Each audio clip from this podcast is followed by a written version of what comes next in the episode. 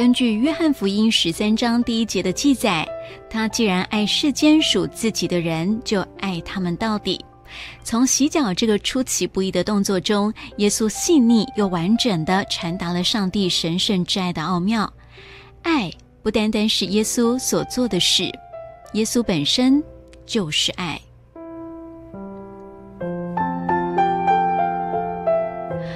通常啊，当我们考虑要去爱一个人，我们思考的是行为举止的层面，我们会自问什么是爱的举动呢？但是耶稣这种毫无预警。谦逊的服侍举动，反而引导我们优先去问“我是谁呢”这样的问题。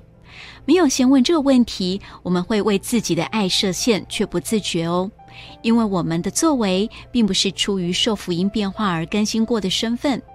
举例来说，如果我们在现实生活里把自己看成是一个无人照顾、事事都得要自理的孤儿，而不是上帝蒙爱的儿女。我们会因为担心自己不够用而限制我们对人的慷慨。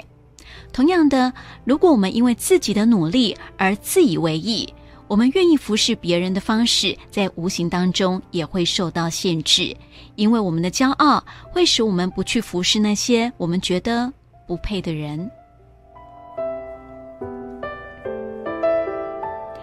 当我们注视基督，出于基督身份里的安全感，会让我们找到美好的自由去服侍他人。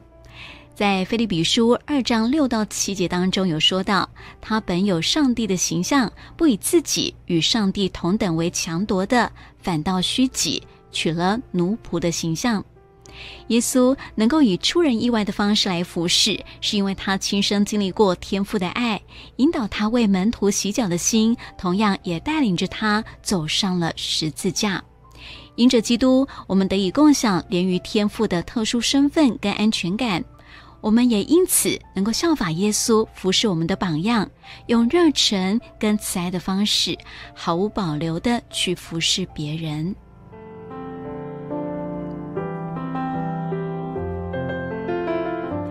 让我们一起来祷告，亲爱的阿巴天父，我每天很容易忘记自己在基督里的身份，也常常忘了我生活里满意的恩典。我的爱何其有限，因为我没有真实的接纳你赋予我的新身份。求你帮助我活出你蒙爱儿女的样式，好叫我这个新身份能够自然的流露出对人的爱。求你除去我对爱的设限，让我像仆人一样的服侍周围的人。愿我的侍奉在他们的眼中看为稀奇，奉耶稣基督的名祷告，阿门。